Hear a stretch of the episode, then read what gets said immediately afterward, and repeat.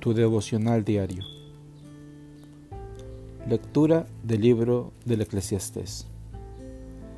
Vale más llorar que reír, pues entristece el rostro, pero le hace bien al corazón.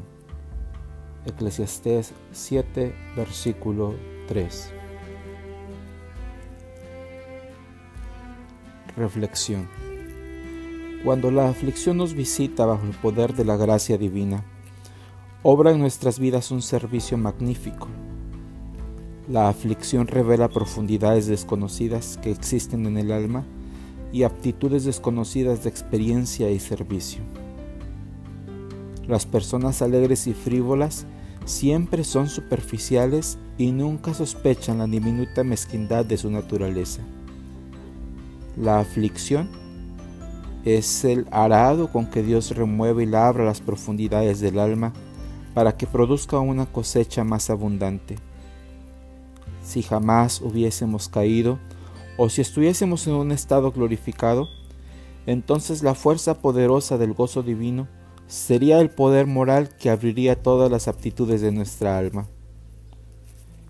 Pero en un mundo pecador, la aflicción, juntamente con la desesperación, es el poder escogido para revelarnos nosotros a nosotros mismos. He aquí que la aflicción nos hace pensar mucho y con mucha profundidad y seriedad. La aflicción nos hace que marchemos más despacio y, juiciosamente y examina nuestras tendencias e inclinaciones.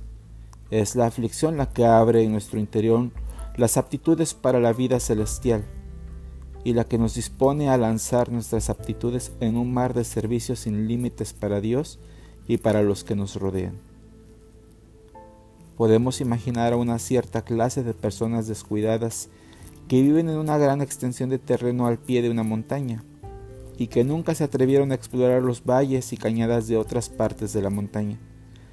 Y un día una tormenta tronadora les aparece y convierte los valles ocultos en trompetas resonantes y les revela los escondrijos interiores del valle, lo mismo que las enroscaduras de una grandísima corteza. Entonces dichos habitantes se sorprenderán de los laberintos y los valles sin explorar que hay en una región tan cercana a la suya y que les es poco conocida. Así sucede también con muchas almas descuidadas, que viven en el borde exterior, por así decir, de su naturaleza, hasta que una grandísima tormenta de aflicciones revela profundidades ocultas interiores que hasta entonces no sabían que existían. Dios nunca utiliza a una persona en gran escala hasta que no ha destrozado primero su yo por completo. José fue más afligido que todos los otros hijos de Jacob y ello le condujo a un ministerio de pan para todas las naciones. Por esta razón dijo el Espíritu Santo acerca de él, rama fructífera, José, cuyas ramas se extienden sobre un muro. El ensanchar el alma cuesta bastante aflicción. Cada persona y cada nación debemos recibir lecciones en la escuela de la adversidad de Dios. Podemos decir, bendita es la noche porque nos revela las estrellas. De la misma manera podemos decir, bendita la aflicción, porque revela el consuelo de Dios. Las inundaciones se llevaron la casa, el molino y todo lo que un pobre hombre tenía en el mundo. Cuando las aguas se calmaron, el hombre estuvo descorazonado y sin aliento en el lugar donde sufrió esta pérdida.